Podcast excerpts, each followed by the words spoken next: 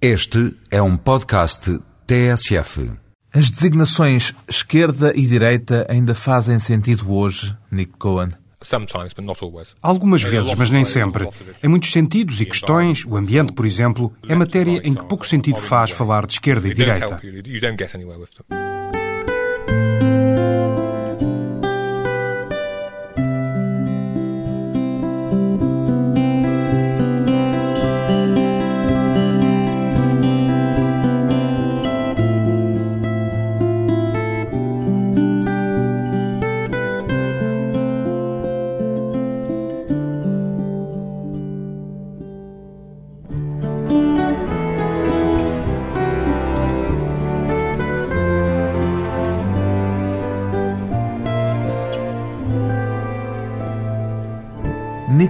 45 anos, jornalista, sente-se de algum modo um observador privilegiado para descrever o que é a esquerda, Nick Cohen?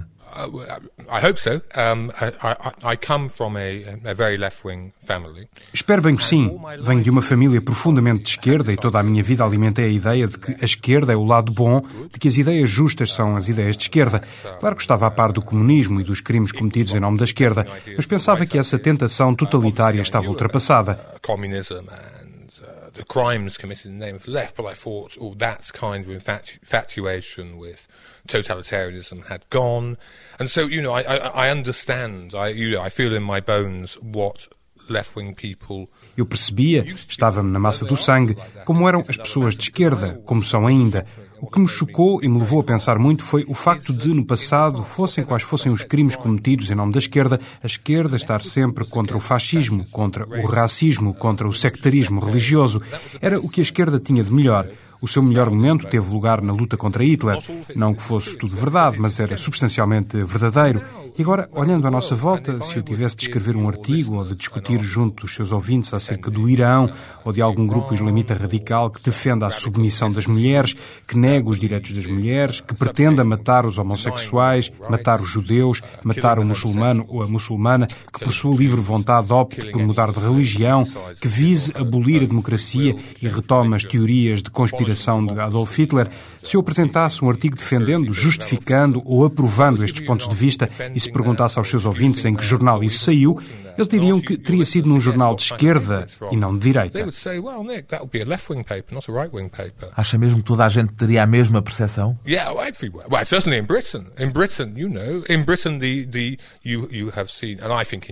Sim, na Grã-Bretanha de certeza. Na Grã-Bretanha sabe, e em Nova Iorque também, as pessoas mais propensas a defenderem o islamismo radical são de esquerda, arranjam justificações. É tudo culpa dos americanos. A causa disto tudo é do Ocidente e não de uma ideologia totalitária.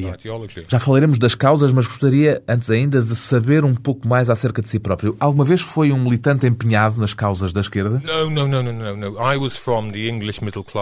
Não, era da esquerda de classe média inglesa. Quando era rapaz, a Inglaterra não é Portugal, sabe? Nos meus anos de juventude, e isto é importante na minha linha de raciocínio, a militância de esquerda estava a definhar por todo o mundo. A União Soviética estava em decomposição, Guevara e Ho Chi Minh tinham morrido, o socialismo, mesmo a ideia de socialismo que definia o ser de esquerda. Tinha ídolos? Che Guevara, por exemplo? Não, nem pensar. Interessavam mais os pensadores de esquerda ingleses, mais nessa linha em geral. A Grã-Bretanha não é como a Europa em muitos aspectos. Britain is not like Europe in lots of ways. no que diz respeito à esquerda também? Também no que respeita à esquerda. Nunca houve um movimento marxista de massas na Grã-Bretanha. Nunca houve um partido comunista, ainda que parte da minha família fosse comunista, o que é muito invulgar na Grã-Bretanha. Por isso, ao observá-los de forma muito crítica, compreendi o apelo do totalitarismo. Por causa disso, até lhe faltou na infância, por exemplo, o sabor das laranjas portuguesas. You. It's a sort of family joke. É uma piada de família, mas é verdade. Uma piada verdadeira. Era realmente proibido lá em casa comprar laranjas de Portugal? My poor mother was A minha pobre mãe, quando ia às compras, tentava encontrar laranjas que fossem de um país fora do controlo de um regime de direita. Não podia comprar laranjas de Sevilha por causa de Franco, não podia comprar laranjas do Algarve por causa de Salazar, não podia comprar laranjas do Cabo por causa do apartheid, não podia comprar laranjas de Jaffa por causa da ocupação israelita, não podia comprar laranjas da Flórida por causa de Richard Nixon estar no poder. Então a piada na família era isto. Quando o general Franco adoeceu, em 1975, estávamos numa corrida contra a morte. Ou ele morria da doença de Parkinson, ou eu e a minha irmã éramos vítimas de escorbuto. Felizmente o Franco morreu primeiro e assim pudemos comer imensas laranjas e limões. Enchemos-nos de vitamina C. Vê isso hoje com alguma espécie de nostalgia? De algum modo, mesmo com alguma graça. Toda a classe média inglesa se tornou parecida nisso com a minha mãe. Só compra café pelas normas do comércio justo, não geneticamente modificado. É o que faz toda a gente que vai aos supermercados. Pois bem, o jornalista e comentador político inglês Nick Cohen é o autor do livro O que Resta da Esquerda. O seu livro foi escrito de que ponto de vista, Nick Cohen? De um ponto de vista de esquerda? Foi sim, mas de um ponto de vista de uma esquerda infantil que já desapareceu. O que é isso de um ponto de vista de uma esquerda infantil? A questão, o que eu achei muito assustador, é que se você for um democrata iraquiano, um socialista curdo, uma feminista iraniana ou, mais importante ainda, um muçulmano europeu que defende valores democráticos, liberais, feministas, as últimas pessoas de quem pode esperar apoio são os ocidentais ricos que se afirmam de esquerda. Não o apoiam, rejeitam-no.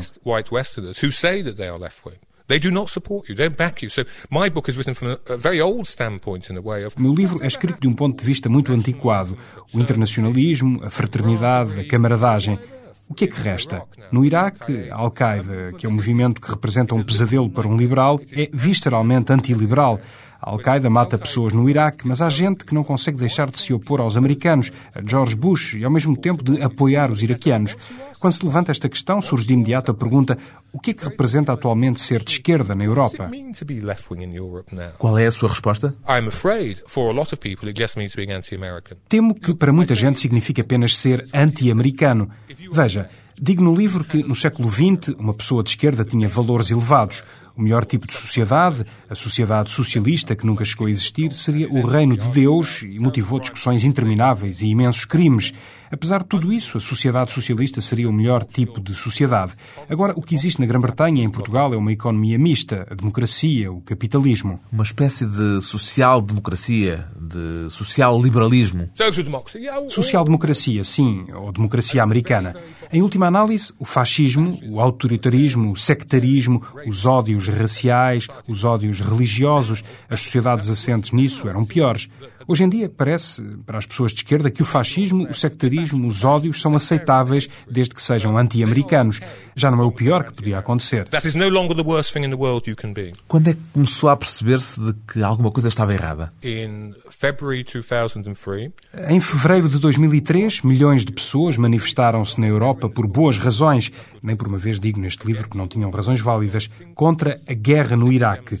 Mas nem uma única pessoa exigiu, nem uma manifestação ocorreu em que fossem convidados dissidentes iraquianos, sindicalistas iraquianos. E então eu pensei, talvez seja um fenómeno momentâneo, uma grande raiva contra Bush, e isto venha a passar. Mas nada mudou. E isso fez-me pensar. É uma questão excêntrica. Pouca gente a levou em conta. Mas quando se começa a pensar nisto, rapidamente se chegará à pergunta: mas o que é esta esquerda? O que é que significa esta esquerda? You then you rapidly come start asking, but, yeah, but what is this left that people talk about? What does it mean? E foi isso que o fez voltar atrás num esforço de análise até aos anos 30. Yeah, yeah, yeah. But I look in the, in the 30s, in, in the 30s, all your listeners will know Sim, nos anos 30, todos os ouvintes o sabem, a esquerda na Europa desgraçou-se ao apoiar Stalin. Na minha família foi o mesmo. Eu percebo, eles eram contra Hitler, mas o resto não se justificava.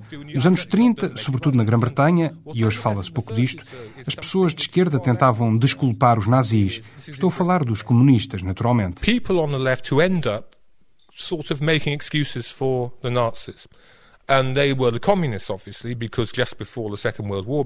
Antes do começo da Segunda Guerra Mundial, Hitler e Stalin assinaram um pacto e os comunistas passaram de grandes inimigos a aliados de Hitler. ocorreu algo que também é muito vulgar hoje em dia. Um número tremendo de escritores, poetas, pacifistas eram contra Hitler, só que ao eclodir a guerra deram-se conta de que, meu Deus, temos de defender a nossa própria sociedade. E não o conseguem fazer saíram disso de uma maneira muito parecida ao que acontece atualmente. Muito bem, a Alemanha pode ser fascista, mas Churchill, Winston Churchill, os líderes trabalhistas na Grã-Bretanha também são fascistas. Não há forma de optar por uns ou por outros. Isto é muito corrente hoje em dia, a equivalência moral. Uh, o romance Sábado, de Ian McEwan, que papel teve no desencadear dessas suas reflexões? Well, I don't want to uh, boast, uh, but, but, but Ian said what I was writing at the time inspired Ian escreveu o que eu próprio pensava. Foi inspirador. Há uma passagem em sábado, Ian McEwan é um grande romancista inglês, em que se assiste às grandes manifestações contra a guerra em Londres. Na Inglaterra havia esta palavra de ordem. Em meu nome, não. É uma palavra de ordem consumista, egoísta. O herói do romance assiste às manifestações e sente repúdio por isso. Isto é uma palavra de ordem de gente consumista. Em meu nome, não. O herói é um médico que tratou vítimas de tortura no Iraque e interroga-se por que é que não falam nas pessoas do Iraque? Por que é que não levam as duas coisas em linha de conta?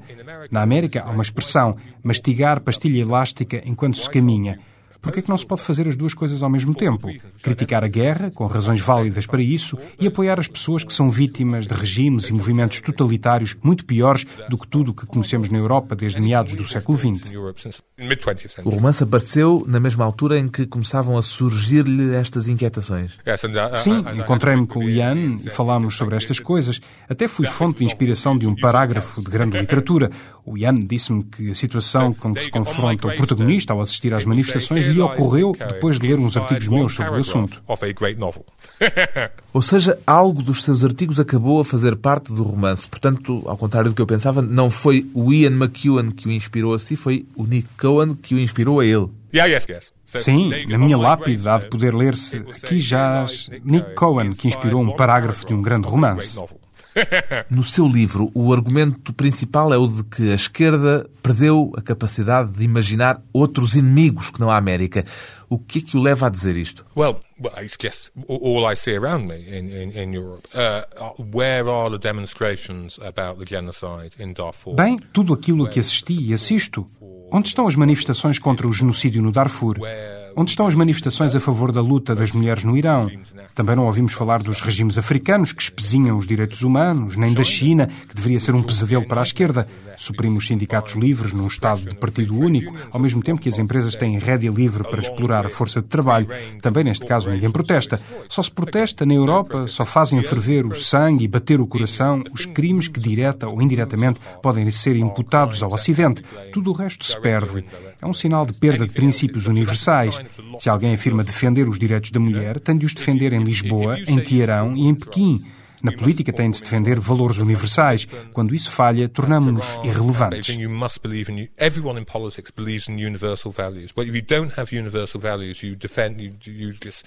Go off into, uh, into irrelevance, really. Considera que se vive sob o perigo de um excesso de relativismo?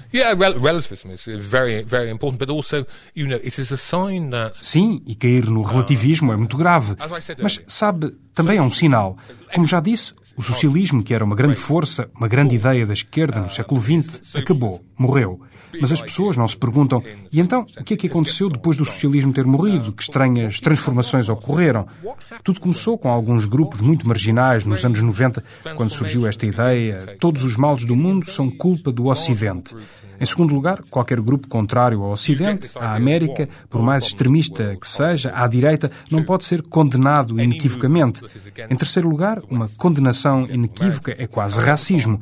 Depois, ainda, dizer que outros povos têm direito ao voto, à liberdade de expressão eh, e à obrigação de respeitar os direitos da mulher é imperialismo cultural. Acaba-se nesta posição muito estranha. É muito simples deslizar para a extrema-direita. Um, it is culturally imperialist to uh, say that other peoples in the world should have them. Now, you end up in this very strange position where it is actually quite easy to end up going to the far right. O que me está a dizer é que a esquerda abandonou aqueles que eram os grandes valores da própria esquerda. Oh, yeah, forgetting those. Sim, abandonou os princípios de esquerda e, o que disgraceful ainda é mais terrível, esqueceu as pessoas do terceiro mundo e das comunidades muçulmanas na Europa que desejam a democracia, o liberalismo, os direitos da mulher. Traiu pessoas que, na velha linguagem do século XX, são seus camaradas e que procuraram o seu apoio. Não receberam qualquer apoio, são ignoradas, são tratadas como traidores, uns Kisling, uns traidores à causa. A esquerda no banco dos réus, no livro do jornalista inglês Nick Cohen, que vai voltar depois de um breve intervalo com argumentos sobre a guerra do Iraque e a obsessão anti-americana.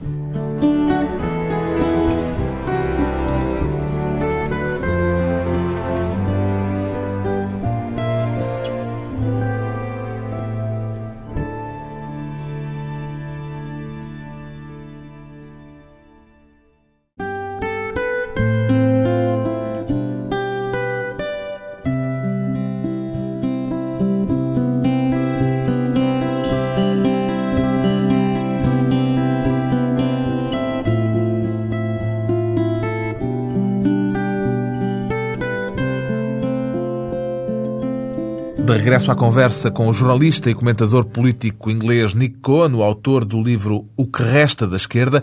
O seu livro não é, obviamente, Nick Cohen, acerca da guerra no Iraque, mas a guerra no Iraque está no centro do livro. Porquê? It is for this reason. É por esta razão que escapa a alguns liberais. Ao contrário do Afeganistão, o Iraque e o Irão têm movimentos de esquerda clássicos, sindicalistas, comunistas, socialistas, movimentos muito fortes no Kurdistão, por todo o lado. Foram perseguidos de uma forma terrível, assassinados por Saddam. Agora, a Al-Qaeda mata-os, tortura-os. De uma forma caricata, o Iraque, que é um desastre, sejamos claros quanto a isso, levanta uma questão muito difícil. Quando os seus camaradas no Iraque pedem apoio e não o recebem, o que é que isso revela acerca dos ideais de esquerda? O que é que significa ser de esquerda atualmente?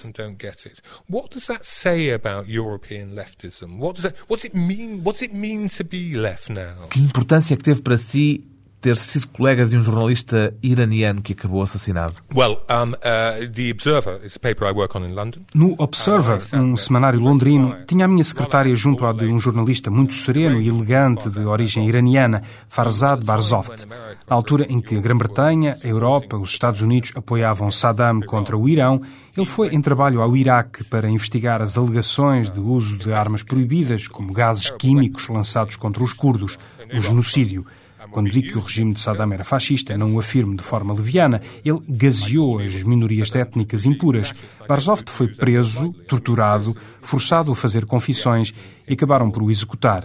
No Observer tínhamos uma ideia clara do que representava o partido Baath. Nos anos 90 havia também muitas pessoas a pedir asilo político. Tony Blair irritou-me muito por ignorar esta questão. Era impossível não encontrar iraquianos. Milhões de iraquianos fugiam do regime de Saddam Hussein. Londres era um grande centro da oposição iraquiana. uh, uh, uh, again, you couldn't help but meet Iraqis. And millions of Iraqis have fled Saddam Hussein. London was a great centre E esses contactos foram importantes para si? Sim, uma pessoa perguntava-se o que é ser de esquerda. Na Europa, proclamamos-nos antifascistas. Na Grã-Bretanha, por sinal, somos muito bons contra grupos neofascistas brancos. Somos muito bons e organizados, manifestamos-nos, somos bons.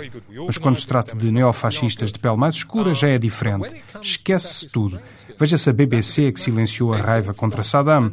Há aqui algo de muito errado. Há uma mudança na consciência, uma negação do que a anterior geração tinha de melhor. It's done as the anger against the war grows, and you think this is something. Something is very wrong here. Something is going wrong. There's some shift in consciousness, some denial of the best of the previous generation that needs to be argued A against. esquerda perdeu o sentido da solidariedade? Yes, indisputably. Sim, sem qualquer dúvida. É indiscutível. As feministas iranianas em Londres são ignoradas, não apenas pela esquerda, também pelos liberais. São acusadas de agirem como títeres do imperialismo americano. Quando Ayaan Hirsi Ali publicou a sua autobiografia, Uma Mulher Rebelde, o livro foi criticado. Alguns liberais e feministas apoiaram-na, mas os ataques não partiram de setores conservadores, partiram de grandes nomes da intelectualidade liberal de Londres e de Nova Iorque. Está a ver, é muito estranho isto, bastante estranho mesmo. E o caso de Kanan Makia também foi importante para as conclusões a que chegou? Well, Bem, eu estava a tentar encontrar uma forma de, sem ser excessivamente didático, transmitir ao leitor o que era a vida no Iraque sob o regime de Saddam Hussein. Durante muito tempo debati-me com esse problema. Então descobri o trabalho de Kanan Makia, que é um grande intelectual dissidente iraquiano. Nos anos 80 as pessoas não sabiam nada sobre a sociedade totalitária do Iraque. Era muito difícil saber o que se passava. Era-se morto ao tentar investigar, como aconteceu ao meu amigo Farzad Barzoft. Kanan publicou em 1989 um livro, A República do Medo. Nessa altura, ninguém queria saber o que se passava no Iraque. O governo britânico e o governo americano apoiavam Saddam e ele publicou esse livro. Eu tento descrever o que era o Iraque através do livro de Kanan e a sua vida. E o mais interessante é que Kanan, como muitos exilados iraquianos, dirigia-se à esquerda. Ninguém mais os queria ouvir, apenas um grupo queria ouvi-lo, a esquerda. Canaan estava ligado a marxistas em Londres. A esquerda europeia queria dialogar com ele. Ele pensou que a esquerda queria ajudar a libertar o Iraque da tirania e do fascismo. No entanto, quando Saddam Hussein invadiu o Kuwait em 1990 e passou de amigo da América a inimigo da América, Canaan e outros exilados iraquianos deixaram de contar com o apoio da esquerda, deixaram de lhe falar. Nunca foi o sofrimento do povo iraquiano que contou para a esquerda ocidental, só o anti-americanismo contava. However, the minute that Saddam invades Kuwait in 1990 and goes from being America's friend to America's enemy, Canaan and the Iraqi opposition are dropped. All their former comrades don't want to talk to them. It was never about Iraq, the, the suffering of the people of Iraq for the Western left. It was about anti-Americanism. You know. Tem sempre tudo a ver com a relação com a América. Yeah. Sim, é um sinal de bancarrota política. That, forgive a sign of political bankruptcy. Isso dito assim até parece ter qualquer coisa de psicanalítico. Well, maybe, maybe, maybe. Ah, sim, I- I- I- talvez. Eu não sou um grande entusiasta de Freud, mas suponho uh, que, se se deitasse a esquerda no sofá e uh, inquirisse, get talvez descobrisse uma fixação fálica na América, um complexo de Édipo ou outro complexo qualquer, mas não sei, não sei. complex, maybe, or whatever. I don't know. I don't know. Porquê esse complexo tem alguma teoria a este respeito? Because you cannot. Uh, Por duas razões. Em primeiro lugar, as teorias pós-modernistas afirmam que se odeia o outro, o estrangeiro, o diferente. De facto, nem sempre isso é verdade. Frequentemente as pessoas odeiam aquilo que melhor conhecem. Vejam-se as tensões familiares, ou nos locais de trabalho, na política nacional, na política em Portugal. Há ódio ao que se conhece melhor. O que, de facto, motiva as pessoas de esquerda em Inglaterra é o repúdio pelos políticos no poder e pela América. Não veem para além disso, não vislumbram forças mais tenebrosas e terríveis. Depois, este livro é sobre o que acontece quando o socialismo desaparece. Um argumento que impera no pós-socialismo é que nenhuma pessoa sensata fala em nacionalizações generalizadas para conseguir uma economia mais produtiva. É o êxito da globalização. O modelo americano de capitalismo, apesar de todos os seus problemas e crimes, é que fez sair da miséria centenas de milhões de pessoas no Extremo Oriente. Portanto, o ressentimento existe. As pessoas que humilharam a esquerda, as ideias que humilharam a esquerda, muita gente, muitos dos seus ouvintes aqui em Portugal, acreditavam que o socialismo era inevitável. Era uma ideia generalizada, corrente, era o futuro. Quase nem valia a pena tentar rebater isso. A história marchava nesse sentido. Mas a história não seguiu por aí. A história foi noutra direção. E há ressentimento por isso.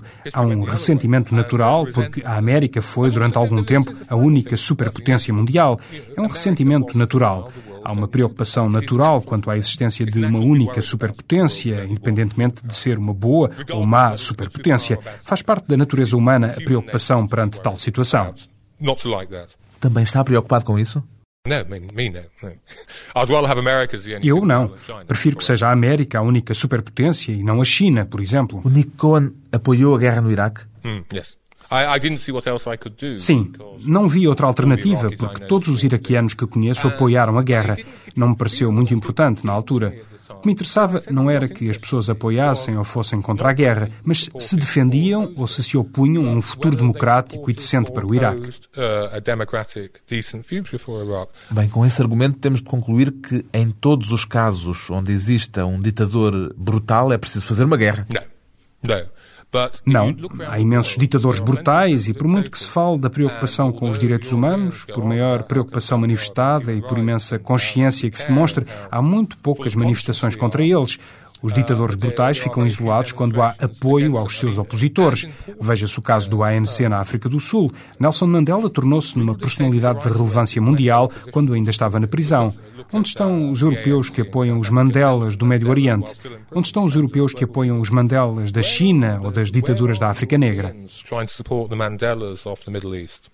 Where are Europeans supporting the Mandelas of China? Or of the black African dictatorships, you know? Mas o argumento que usou para apoiar a guerra no Iraque serviria para apoiar uma guerra também, por exemplo, contra a Coreia do Norte. Isso não é prático nem praticável, porque se declarar guerra à Coreia do Norte, a Coreia do Sul seria arrasada. Já está a usar um argumento de realpolitik. I mean, look, in the case of Iraq, um, uh, Saddam Hussein has gone. Veja-se o caso do Iraque. Saddam Hussein foi eliminado. Está uma guerra em curso. O que deveria ter sido feito em março de 2003 parece-me pouco relevante. O que me interessa, sobretudo na Inglaterra, que tem tropas no Iraque, é que a esquerda poderia ter pressionado o governo trabalhista em muitos sentidos, para levar o governo americano a agir melhor, para, por exemplo, ajudar o movimento sindicalista no Iraque, que é muito grande e nunca se ouve falar disso um milhão de pessoas que estão a ser assassinadas eh, pela Al-Qaeda. A Al-Qaeda odeia os sindicatos radicais porque os sindicatos ignoram a religião e defendem a fraternidade. Logo, a Al-Qaeda odeia os sindicalistas e assassina-os. Os americanos não fizeram nada para evitar isso. É tudo tão estranho. É preciso ganhar um pouco de recuo para nos apercebermos do caráter estranho da nossa atualidade. As pessoas estão confundidas. O mundo está de pernas para o ar. A esquerda avança com argumentos a favor da extrema-direita. Os neoconservadores parecem esquerdistas tradicionais. É tão estranho o que se passa.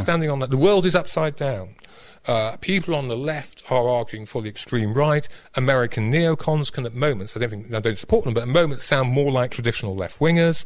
It is it is so strange what is going on. O mundo de pernas para o ar, na opinião do analista político inglês Nick Cohen, que depois de um curto intervalo vai voltar à conversa e ao tempo, ainda não muito longínquo, em que se assumia como anti-americano.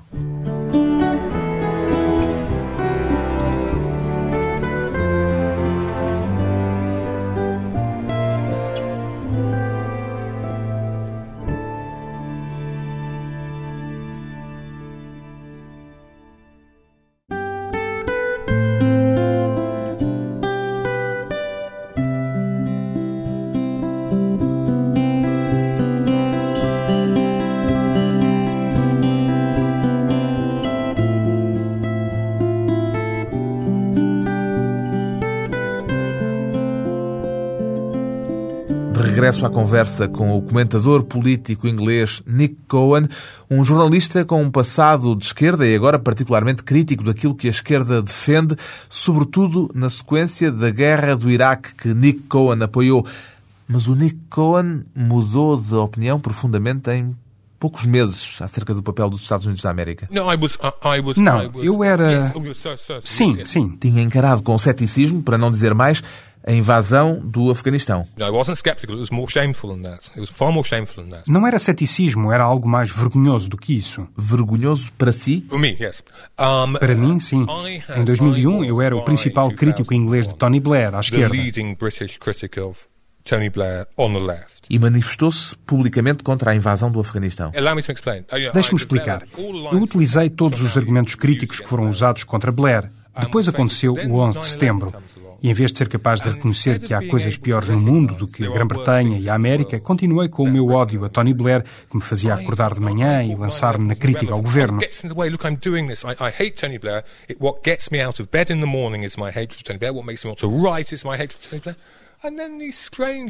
Depois apareceu um homem estranho a recitar versículos do Corão, a lançar aviões contra as torres, e eu perguntei para mim mesmo: o que é que eu tenho a ver com isso? Como já disse, um grande perigo da política, concebida de forma dogmática, é odiar-se aquilo que se conhece. Pode citar-se Freud, o narcisismo das pequenas diferenças. Odiamos as pequenas diferenças. Somos incapazes de ver mais além. E isso aconteceu-lhe? Aconteceu-me a mim. Tenho vergonha do que escrevi em 2001. O Nick Cohen escreveu o seguinte no The New Statesman, depois da invasão norte-americana do Afeganistão. O unilateralismo americano despreza o resto do mundo.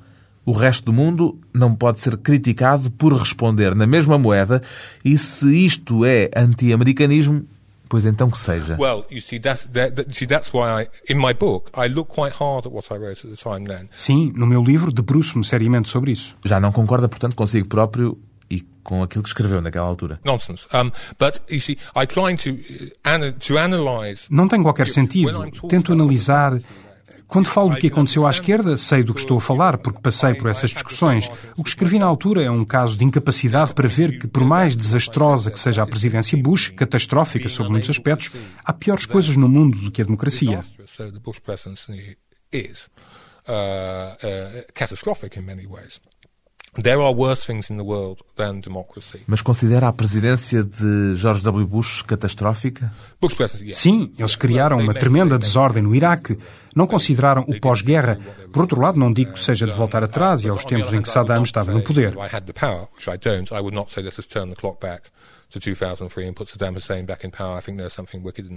Naquele mesmo artigo da New Statesman, escreve ainda isto.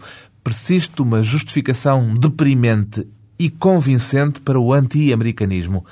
Há pouca coisa que vale a pena defender na América. Foi o Nick Cohen que escreveu isto e não assim há tanto tempo como isso. Sim, um disparate. É uma sensibilidade europeia muito comum, acho eu. Mas mudou de posição quase de um extremo para o outro muito rapidamente. Veja, em relação à América, sim. Em relação aos princípios básicos, sabe, sempre fui um democrata, sempre acreditei fortemente nos sindicatos tradicionais, fui sempre muito pró-feminista, a emancipação da mulher foi a grande revolução do século XX, é a grande revolução para o século XXI e é isso que o fundamentalismo islâmico, o fundamentalismo hindu e o fundamentalismo judaico combatem. Tem tudo a ver com as mulheres, de facto. São os homens a tentarem deter essa ascensão inevitável das mulheres. O que aconteceu entre aquele artigo e este livro é que parei para pensar e disse para comigo mesmo: a coisa não é assim tão simples. Mas interroguei-me: qual é a maior ameaça à democracia? Qual a maior ameaça ao sindicalismo livre? Qual a maior ameaça aos direitos das mulheres, dos homossexuais, à liberdade de expressão, à liberdade de pensamento e investigação? Essas ameaças vêm de forças anti-americanas e por uma boa razão. Osama Bin Laden ataca tudo o que é americano. Osama Bin Laden chora de felicidade quando as Torres Gêmeas são derrubadas, esses símbolos da democracia e dos direitos humanos. A sua destruição é para ele algo de magnífico. Isso não significa que não se deva ser crítico das ações do governo americano, do governo britânico ou do governo português. Trata-se de saber de que lado estamos. Não se pode pretender não tomar posição. Muitas pessoas de esquerda começam a parecer-se com jornalistas, comediantes ou artistas da sátira. Podemos criticar, não estamos a assumir uma posição, dizem, mas não, estamos sempre a tomar partido. Em última análise, no final, teremos de escolher o nosso lado. Muita gente de esquerda está do lado errado. No, no, no, you are always taking a stance. In the end, you have to choose which side you're on. Ainda se considera de esquerda, Nick Cohen? Considero-me, sim, mas talvez essa esquerda tenha morrido. Talvez a esquerda em que eu acredito tenha desaparecido. Talvez seja atualmente impossível. É um outro socialismo, talvez. Sou um antifascista. Temos estado a falar da esquerda como se a esquerda fosse uma entidade monolítica, unificada. Não haverá várias esquerdas? Não haverá vários tipos de esquerda e de pensamento à esquerda? Eu tento abordar isso no meu livro. Sempre houve uma esquerda totalitária e uma esquerda democrática. Uma falha fatal da esquerda democrática é não compreender que a esquerda totalitária é sua inimiga, porque não acredita na democracia. Há pessoas de classe média que acreditam na emancipação cultural, na emancipação das mulheres. Existem pessoas das classes trabalhadoras que acreditam nos direitos sindicais. Direi apenas que o que unia todas as esquerdas até ao início dos anos 80 era uma certa ideia de socialismo. Havia muitas discussões, mas era uma ideia unificadora. Isso desapareceu. Não foi dada a devida atenção às ideias que surgiram depois. Começaram nas franjas minúsculas da extrema-esquerda, mas expandiram-se e comportam as piores tradições da esquerda, a tirania e o totalitarismo, ignorando o potencial libertador da esquerda. O marxista italiano Antonio Gramsci disse uma vez: o velho morreu e o novo não consegue nascer. Neste interregno, muitas formas estranhas verão a luz. Eu acho que a esquerda atualmente é uma forma muito estranha. É estranho o que está a acontecer.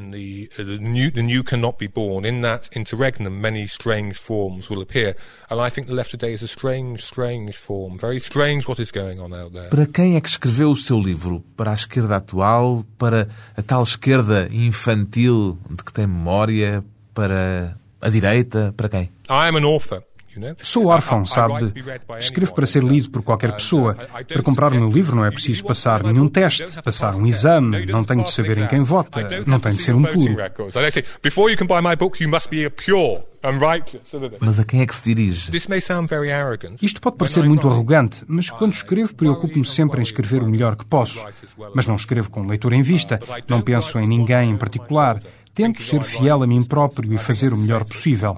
É como trazer uma criança ao mundo. Não nos podemos preocupar demasiado com o público-alvo. Quem pegar no livro, o que precisa é que os argumentos sejam bem construídos, os factos sejam verdadeiros e que o livro esteja escrito da melhor forma possível. Para lá disso. Qual foi a crítica mais certeira, mais precisa que recebeu depois de ter publicado o seu livro O que Resta da Esquerda em Inglaterra? Um, uh, Na Grã-Bretanha, a cultura política é muito tabloide, ronda às margens inferiores da vida intelectual. Podia-se até escrever uma boa crítica ao meu livro, mas ainda nenhum crítico o fez até agora, e não vou dizer-lhe qual é. Que título daria a essa crítica? Não, eu próprio podia escrever uma boa crítica ao meu livro, mas nenhum crítico a fez até agora. Mas diga-me ao menos que título lhe daria? Não, não. O problema com a minha argumentação é o seguinte: não é lamentável que europeus brancos, ricos, indolentes, consumistas virem as costas a pessoas do terceiro mundo que partilham os seus valores, que são socialistas, liberais e democratas? Não é vergonhoso que as melhores tradições da esquerda, o internacionalismo e a camaradagem sejam abandonadas? Poder-se então contrapor que Nick Cohen continua a apelar às melhores tradições da esquerda, quando de facto defende que a esquerda já não existe. Como é possível apelar à tradição desaparecida? É um argumento para uma discussão complicada, mas nada disso se passa na Grã-Bretanha. Basta ver o nome de quem assina a crítica para saber que ele irá escrever. No, no one does. I mean, in Britain, in Britain, in Britain, as soon as you see a review, you can tell what Escreveu este livro motivado por algum sentimento de raiva, Nick Cohen? Espero que não. Há passagens que desejei engraçadas. Não escrevi um panfleto. Escrevi um livro que tem a sua própria dinâmica. Espero que possa ser lido como um romance ou um livro de suspense. Pretende ser um livro, tem imensa comédia negra e por aí fora. Citou o que eu escrevi há cinco anos. Eu tentei entrar na mente das pessoas. Acho que consigo fazê-lo porque, vindo da esquerda, compreendo como as pessoas pensam, como chegam a posições que considero absurdas. You know, and I think I can do that coming from the left. Understand how people think. How, how they get to positions which I regard as, as uh, preposterous. Críticas às posições de esquerda nascidas na própria esquerda, argumentos desenvolvidos pelo jornalista e comentador político inglês Nick Cohen no livro O que Resta da Esquerda, edição Aleteia.